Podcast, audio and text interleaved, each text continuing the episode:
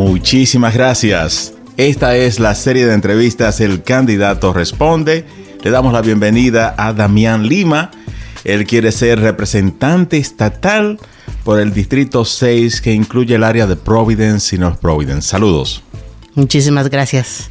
Saludos a todos y gracias por tenerme aquí el día de hoy. ¿Por qué quiere ser representante estatal? Hay muchas necesidades en la comunidad y hay muchas cosas que deberíamos de estar haciendo que no se están haciendo.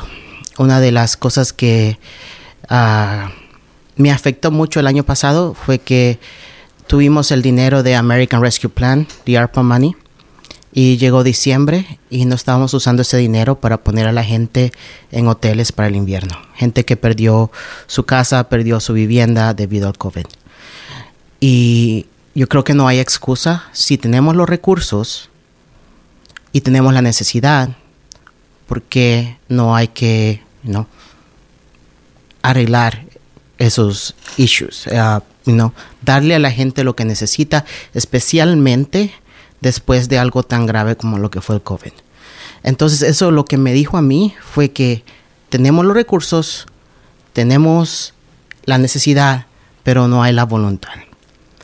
Y hay muchas cosas que un legislador, como un representante que no puede hacer, pero una de las cosas que hice yo en ese momento como ciudadano, como persona individual, fue hundirme a la protesta afuera del State House. Y cuando vi que eso funcionó, me dio a mí un buen ejemplo de que tenemos que estar presentes en el proceso político, pero también como ciudadanos tenemos que ponerle fuerza porque hay mucha corrupción y hay muchas cosas que no se están haciendo. Entonces, la gente está ahí por muchísimos años, se ponen bien tranquilos, se ponen cómodos y luego no están haciendo lo que deberían de estar haciendo para ayudar al pueblo. Y para ubicar a nuestra gente que nos escucha y escucha el Distrito 6, Providence, North Providence, descríbenos geográficamente esa área. Mire, el, distrito es, es, muy interesante porque abarca un, unas zonas que son bien diferentes. Eh, por lo menos la zona de North Providence, yo hice un, un estudié mucho acerca de lo que uh, es cómo está compuesto ese distrito. Mucha gente que gana 80 mil al año, las familias, este, casi no hay food stamp, la gente que usa ahí está bien bonito, bien limpio. Y luego nos vamos para abajo de Mount Pleasant y llegamos hasta Manton. Entonces llega desde el área de arriba, llega hasta abajo, hasta el área de Manton, cerquita un pedacito de Onlyville y ya en esa área la gente está ganando 25 mil dólares al año, las familias. Y por hasta la mitad están usando las food stamps. Entonces lo que me está diciendo ahí es que este distrito es bien disparejo. Entonces hay que trabajar, la persona que esté trabajando para ese distrito tiene que llenar las necesidades del North Providence, pero también de las comunidades de Providence, que es ahí donde está mucha, mucha de nuestra gente latina y ahí es donde vemos mucha necesidad, uh, no solamente de invertir más en la educación, invertir en las calles, uh, invertir en, en trabajo y el pequeño negocio, que no hemos invertido mucho en el pequeño negocio. O sea que el Distrito 6 tiene un área pobre y un área rica en cuanto a recursos económicos. ¿Qué porcentaje de este Distrito 6 para el representante estatal, para el legislador estatal, pertenece a North Providence y qué porcentaje pertenece a Providence? Más o menos la mitad. O sea, es como mitad y mitad. Es casi como mitad y mitad, con un área de, de um, un área donde la gente está más o menos. Está la parte que está un poquito, no, no diría rica porque no es rica, rica, pero ya está, ellos están bien. Está una parte media y está una parte donde hay mucha necesidad. ¿Y quiénes son los concejales de ese distrito? Ahorita está ahí la señora Joan Ryan, uh, que le está haciendo competencia este Goldman. Uh, también está...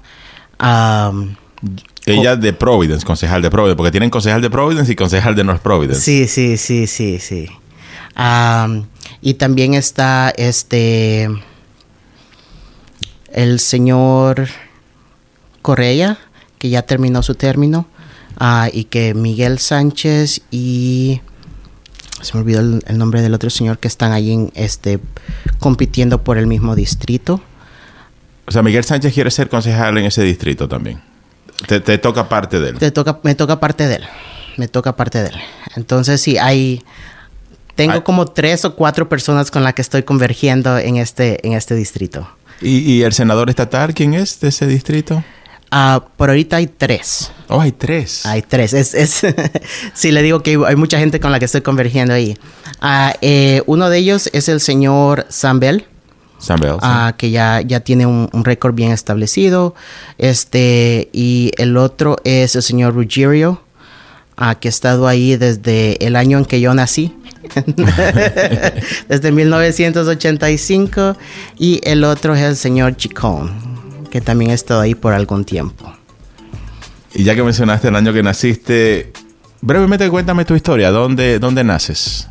Yo nací en El Salvador ah, en 1985. Ah, desafortunadamente estuve ahí hasta la edad de 16 años. Desafortunadamente quiero decir acerca de la guerra civil. Estuve un tiempo durante la guerra civil. Ah, y luego vine aquí a los Estados Unidos a los 16 años con mi familia. Fui a la high school en, en California. Luego vine a Massachusetts para el college y me quedé allí. Luego hice mi... um, O sea, primero llegas a Estados Unidos, a California. a California, sí. ¿Y qué tiempo estuviste en California? La high school. Los tres años de high school. ¿En qué ciudad en California? Ah, en Los Ángeles. En Los Ángeles, Ahí llega una ciudad mucho, grande. mucho, muchi- muy grande. Y este, de por suerte yo siempre he sido un, un, como le dicen los muchachos, un nerd. Y me gustaba mucho la escuela, entonces conseguí una beca para venir a estudiar aquí, Desde Los Ángeles. desde Los Ángeles ¿Vas a estudiar a dónde? ¿A Massachusetts? a Massachusetts. ¿Qué universidad? Wellesley College. Oh, wow, una universidad muy prestigiosa. Sí, sí. ¿Y qué sí, estudias sí, allá? sí. Ah, estudié Women and Gender Studies y italiano. Italiano nomás porque me dieron ganas. Porque te gusta la comida italiana, Sí, cómo sí, suena el lenguaje. Sí. Habla un poquito de italiano. Ah, Para- io parlo un po' di italiano. Un poco italiano. ¿Cuál es tu comida favorita italiana? Am, yo creo que sería el ah, chicken cacciatore. Ok. Me gusta mucho. Un pollo, ¿verdad? Hecho a ese estilo. Sí, sí, sí. Y cuéntanos, ¿cómo llegas a Rhode Island? El amor me trajo a Rhode Island.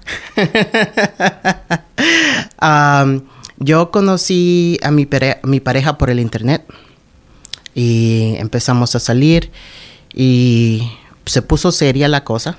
¿Y estabas en la universidad cuando eso o ya habías terminado? Ella acababa de terminar, este, ah, em- es- estaba empezando mi maestría, porque estaba empezando yo mi maestría. Y pues sí, una cosa que eh, la gente que tal vez sabe o no sabe es que es- tengo una pareja que es hombre. Ah, y entonces nos conocimos por el internet y se puso seria la cosa y me dice, ¿por qué no te vienes a vivir aquí? Y a mí me gustaba mucho donde estaba, pero empecé a llegar a visitar y me encantó Rhode Island.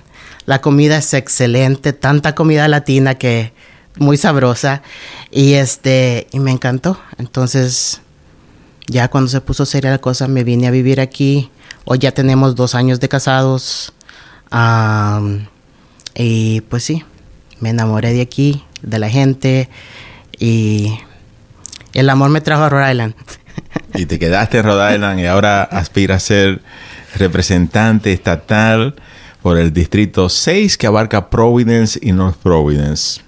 En preparación para esta entrevista estaba buscando información tuya, me fui a tu website, a tus eh, redes sociales y vi muchas de las propuestas que tienes, que has mencionado acá, pero también eh, eres un activista dentro de la comunidad Sí, ah, LGBTQ y la inmigrante. y la inmigrante y te consideras una persona queer, a nuestros oyentes explícale este activismo que estás haciendo dentro de la comunidad, porque me imagino que debe ser más difícil en nuestra cultura hispana, que es más tradicional.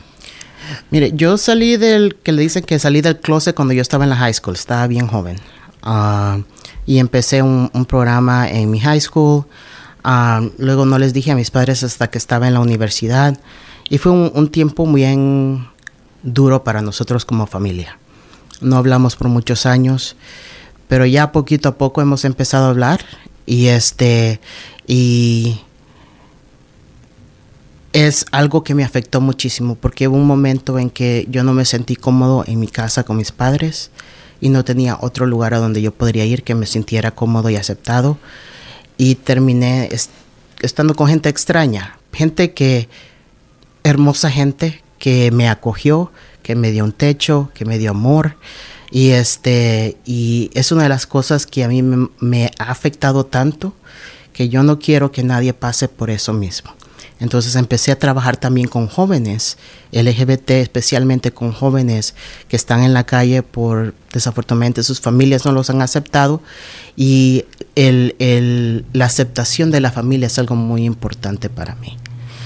No solamente por el, no, es, es algo esencial, pero también hay mucha research, hay mucho estudio que nos ha dado a saber que la aceptación de la familia disminuye el consumo de drogas, el aceptamiento de la familia disminuye eh, la, um, el rate of HIV, o sea que es menos uh, propenso a los jóvenes a, tener el HIV y disminuye también el suicidio. Entonces, este es algo con lo que yo he trabajado con familias latinas y con jóvenes acerca de, la aceptación. Y es un, lugar en donde hemos llegado incluso con mis padres, en que ellos, su religión y su, la forma en que ellos ven, el, ellos ven el mundo es muy diferente que la mía, pero sabemos que nos queremos.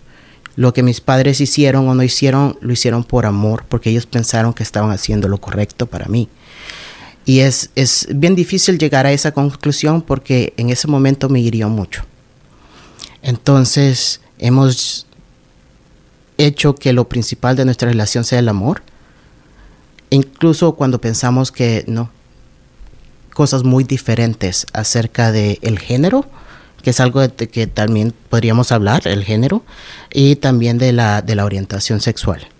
Y, me escucharía contar, escuchar tu historia en cuanto a, a, la comunidad y el activismo que estás haciendo, pero desde una perspectiva personal, lo que fue tu experiencia sí. del género.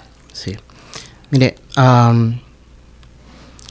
eso no salió hasta que yo estaba en el college. Yo fui a Wesley College, es una buena escuela, pero también es una escuela de mujeres.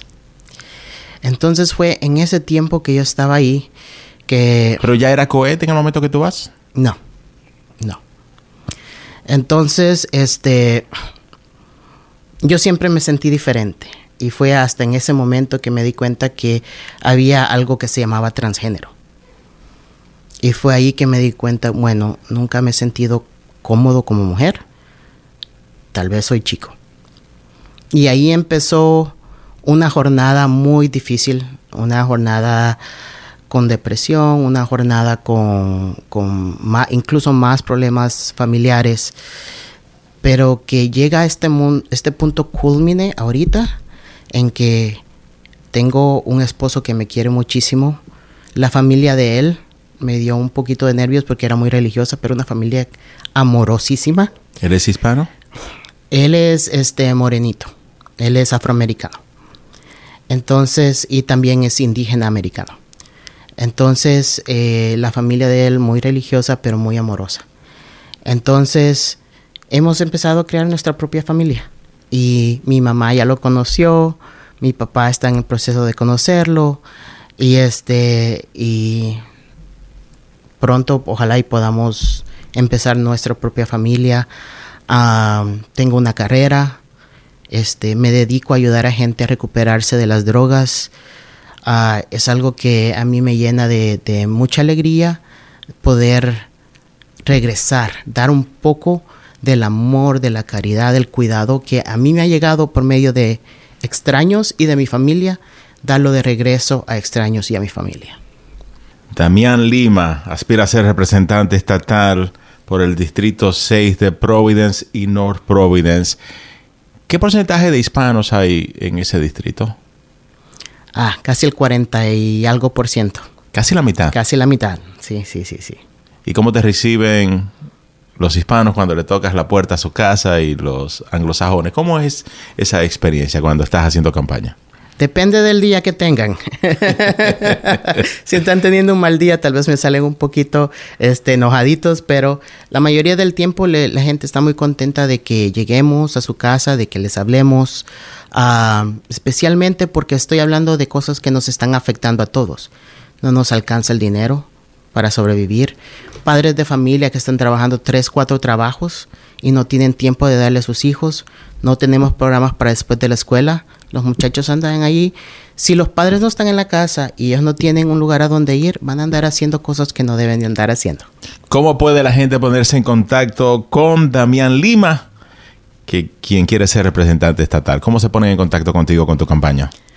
Mire, me pueden buscar en el sitio web que es damianlima.com.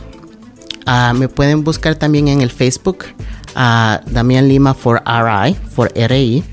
Ah, y también me pueden llamar al número de teléfono. Ah, es el 401. Me dio un blanco. Búscalo. Búscalo tranquilo.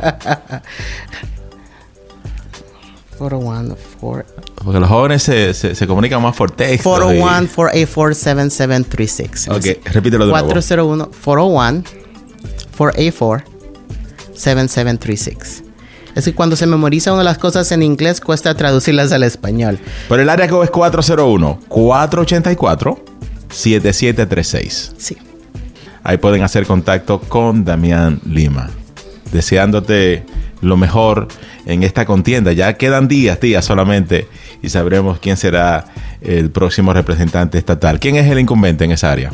El señor Ray Hall. Ray Hall, que es Estoy por 12 años ya. Y creo que eh, es miembro del Comité de Finanzas. El miembro es, sí, es el chair. El presidente del Comité de Finanzas. Bueno, tiene un oponente fuerte. Damián Lima. Desearte lo mejor en esta contienda. Mantenga usted la sintonía con Poder 102.1 FM y esta serie de entrevistas El Candidato Responde. Gracias por venir. Muchísimas gracias.